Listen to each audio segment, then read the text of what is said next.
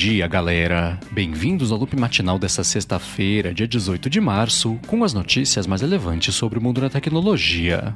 O episódio de hoje é patrocinado mais uma vez pelo podcast Startup Life e eu falo mais sobre eles daqui a pouquinho. Quem fala aqui é o Marcos Mendes e hoje no seu loop matinal do Loop Infinito eu vou começar falando sobre a série nova do Mike Myers que vai se chamar The Pantherage e ganhou um teaser aí publicado pela Netflix. Nessa série, tipo nos filmes do Austin Powers, ele vai interpretar oito personagens diferentes e a história é bem maluca. Ela vai contar a história de uma sociedade secreta formada por cinco pessoas que vem influenciando aí pelo mundo o que vem acontecendo na comunidade desde a peste bubônica em 5 de maio que vai estrear The Pentaverate. Já uma outra coisa que ganhou material promocional também na Netflix foi a série nova de Resident Evil. Ela publicou os pôsteres que mostram coisas tipo remédios, tubo de ensaio também, tudo bem ensanguentado lá por cima de um fundo amarelo. Ela confirmou que essa série vai ter oito episódios com estreia marcada para 14 de julho. Agora, ainda sobre o mercado de streaming, a Amazon concluiu a compra dos estúdios MGM. Ontem eu falei que essa aquisição estava pendente da aprovação do FTC nos Estados Unidos para aí sim seguir em frente, mas não precisou. A Amazon conseguiu seguir aí por conta de uma tecnicalidade na lei americana. Por outro lado, pelo menos teoricamente, o FTC pode entrar com uma espécie de um recurso para obrigar a Amazon a desfazer essa compra dos estúdios da MGM, mas é bastante improvável que isso de fato aconteça. E enquanto isso, na Ucrânia, o governo legalizou o mercado de criptomoedas lá no país. Com isso, agora os bancos ucranianos estão bem basicamente autorizados para começar a operar com criptomoedas, o que é resultado das últimas semanas, né, as doações de milhões de dólares enviadas para a Ucrânia por meio de criptomoedas. Já uma outra notícia também que pintou sobre a invasão da Rússia na Ucrânia foi da Qualcomm, que aderiu aí ao embargo dos Estados Unidos né, e parou de enviar produtos só para a Rússia. Então, na prática, com essa manobra da Qualcomm, as empresas russas não conseguem mais comprar coisas tipo tecnologias, né? então nem peças, nem patentes, por exemplo, aí da empresa, estão de mãos atadas aí para conseguir produzir coisas no país. Bom, e por último aqui hoje sobre esse assunto, o Facebook falou que ele removeu do site o vídeo falso lá que mostrava o presidente ucraniano falando para o povo se render. O vídeo usava aquela técnica deepfake que geralmente consegue gerar resultados convincentes, apesar desse específico aí que estava bem mal feito no fim das contas, e o Facebook falou, né, lembrou o pessoal que deepfakes desse tipo são proibidos lá no site desde 2020. E enquanto isso no Google, ele confirmou que a conferência Google I.O. desse ano vai rolar nos dias 11 e 12 de maio. Esse é o evento anual que eles fazem para desenvolvedores para anunciar os detalhes aí do Android 13 e outras iniciativas também. Eles confirmaram que mais uma vez nesse ano o evento vai ser inteiro digital. Na verdade, eles falaram que a apresentação de abertura da Google I.O. essa vai ser uma transição ao vivo aí, que o pessoal vai apresentar naquele anfiteatro que o Google tem lá na Califórnia, mas ainda assim, né, o pessoal só consegue ver online, sem sair até lá para conseguir ver o que vai acontecer. Aí uma outra coisa bacana que eles falaram é que nesse ano vai ser tudo de graça e a pessoa tem que se inscrever lá só para conseguir ter acesso aos materiais. E caso você queira saber mais sobre a Google I.O. desse ano, tem link aqui na descrição. Já uma outra notícia é também que pintou sobre as coisas do Google foi a confirmação uma parceria que eles fizeram com a McLaren nesse ano aí para Fórmula 1 e Fórmula E. Então, com isso, ao longo dessa temporada, a McLaren vai usar dispositivos Android e o Chrome também de acordo com o Google para poder se comunicar, né? seja em treino, seja de corridas também. Eles vão colocar os logos aí do Android e do Chrome também nos carros da McLaren. Aí, como eu falei, pelo menos a princípio, né, claro, essa parceria vai durar só nessa temporada de 2022. E caso você queira ver o carro da McLaren com os logos aí do Android também do Chrome, tem link aqui na descrição. E seguindo aqui com as notícias da empresa, ela confirmou que vai mudar bastante a interface do aplicativo do Google Home. Essa interface agora vai ficar bem mais organizada e bem mais fácil também de você interagir com os objetos conectados, o que é bastante bem-vindo, que ela é bem primária lá, que eles sempre tiveram, né, no Google Home. Então, a partir de agora vai dar para tocar direto nos botões de lâmpadas, por exemplo, para você poder acender e apagar. Você pode arrastar coisa para mexer em volume, né? mexer também em intensidade de lâmpada e tudo mais. E caso você queira ver como é que vai ficar a interface nova do aplicativo do Google Home, também tem link aqui na descrição. E por último, aqui hoje sobre as coisas do Google, ele confirmou que comprou a Raxium, que é uma startup do mercado imersivo.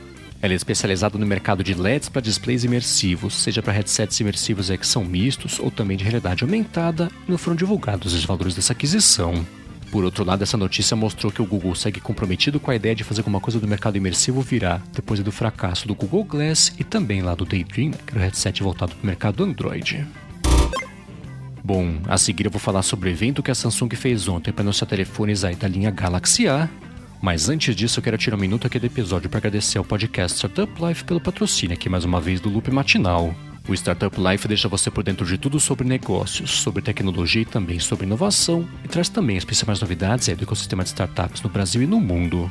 Ao longo de coisa de um ano e meio no ar, eles entrevistaram pessoas de empresas tipo Magazine Luiza, executivos do Nubank também e do Banco Inter, e pessoas de destaque, né? Então Paulo Silveira da Alura, Guga Mafra também, Tito Guzmão da Warren e Gustavo Goldschmidt do Superplayer também do podcast A Virada. O Startup Life publica episódios novos toda sexta-feira. Eles recebem hoje a Ana Uriarte, que é cofundadora da Happen, e o Gabriel Leite também, que é CMO e co-founder também da Feeds para falar sobre soft skills. Então já passa aqui na descrição do episódio, pega o link direto para se inscrever com Startup Life ou procura por ele também no seu aplicativo favorito de podcasts. Muitíssimo obrigado a Startup Life pelo patrocínio contínuo aqui do Loop Matinal. Bom, vamos lá, né? A Samsung fez o evento dela ontem focado em três aparelhos da linha Galaxy. Eles foram o Galaxy A33 5G, Galaxy A53 5G e A73 5G. O Galaxy A33 5G tem tela de 6,4 polegadas, tem quatro câmeras atrás com até 48 megapixels, tem 6 GB de RAM, 128 GB de espaço e vai ser lançado aqui no Brasil no dia 19 de abril, assaltou o preço aí a Samsung divulgar. Já o A53 5G tem tela de 6 polegadas e meia, tem quatro câmeras atrás também, né? Só que com até 64 megapixels, tem 8 GB de RAM, o mesmo espaço aí de 128 GB do Galaxy A33 5G e é o seguinte aqui sobre o lançamento no Brasil. Na verdade, ele está sendo vendido já por aqui até o dia 8 de maio, custando R$ 2.700 e depois aumenta o preço para R$ 3.500. Aí, por fim, o A73 5G tem uma tela um pouquinho maior ainda, são 6,7 polegadas. A câmera principal atrás tem 108 megapixels. Ele tem 8 GB de RAM também, né? Tipo A53, e o espaço vai até 256, mas é só lá fora por enquanto, a previsão é de lançamento que ele tem. Agora, quem também anunciou o telefone novo ontem no mundo Android foi a Xiaomi. Ela anunciou o Redmi K50 e também a versão Pro e falou que eles dois têm a tela igual, né, com 6,67 polegadas. Aí a principal diferença entre eles é que no caso da versão Pro, a câmera principal na parte de trás tem 108 megapixels, mas a bateria é menor, é 10% menor do que a bateria de 5.500 mAh da versão normal. Bom, e uma última notícia também que pintou sobre o mundo Android foi o anúncio da Motorola do Motorola Edge X30 Underscreen Camera Edition, nome bem facinho, né, de você lembrar. O aparelho, como o próprio nome indica, tem como diferencial principal o fato da câmera estar tá embaixo do display, né? sem furo, sem recorte, sem nada, e são 60 megapixels essa câmera aí de selfie. De resto, ele tem um OLED de 6,7 polegadas com as bordas finas, tem 12 GB de RAM, 256 de espaço e processador Snapdragon 8 Gen 1 e não tem previsão por enquanto aqui de preço né, ou de lançamento também do Brasil. Bom, e agora eu vou falar sobre a iRobot que falou, né, que finalmente os robozinhos Rumba vão ter compatibilidade com a Siri. Então, na verdade, tanto os Jumbas quanto os Brava também, que passam pano, eles vão finalmente né, ganhar compatibilidade. E aí com a Siri vai pintar também uma função não perturbe para você falar que horas que eles não podem ligar de jeito nenhum. A iRobot falou que o sistema Genius 4.0, que tem essas novidades, vai chegar para todo mundo aí nas próximas semanas. E caso você queira saber mais sobre esse update, tem link aqui na descrição. E já que o assunto é casa conectada, deixa eu comentar que aquele padrão Matter, que está sendo feito por várias empresas de tecnologia para coisas conectadas, ficou mais para o finalzinho aí desse ano, o que é um novo adiamento aí, que é previsão de lançamento lá em 2020.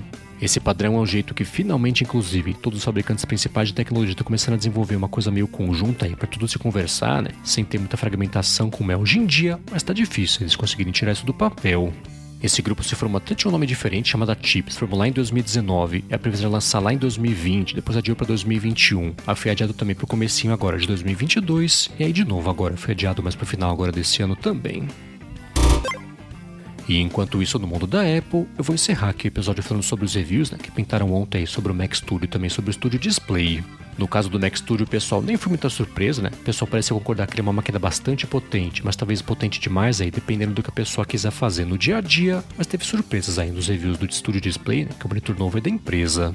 Muitos reviews notaram que apesar dele ter a mesma câmera do iPad, o chip A13 também, a imagem da webcam na verdade é uma porcaria, e a Apple até falou, né, que ela vai melhorar o sistema nas próximas semanas. Aí de resto o pessoal comentou que faz falta mesmo o fato de não ser nem OLED nem mini LED. Ser um LED é que é uma tecnologia um pouquinho mais antiga, né? Que por exemplo não tem pretos muito profundos aí, nada desse tipo. E caso você queira ver esses reviews, tem link aqui na descrição.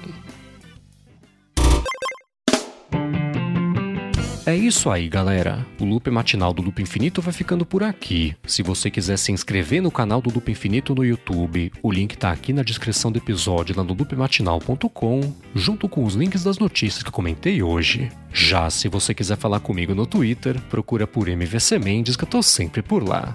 Obrigado pela audiência, obrigado a Startup Life também pelo patrocínio contínuo aqui do Loop Matinal. Bom fim de semana e eu volto na segunda de manhã. Falou!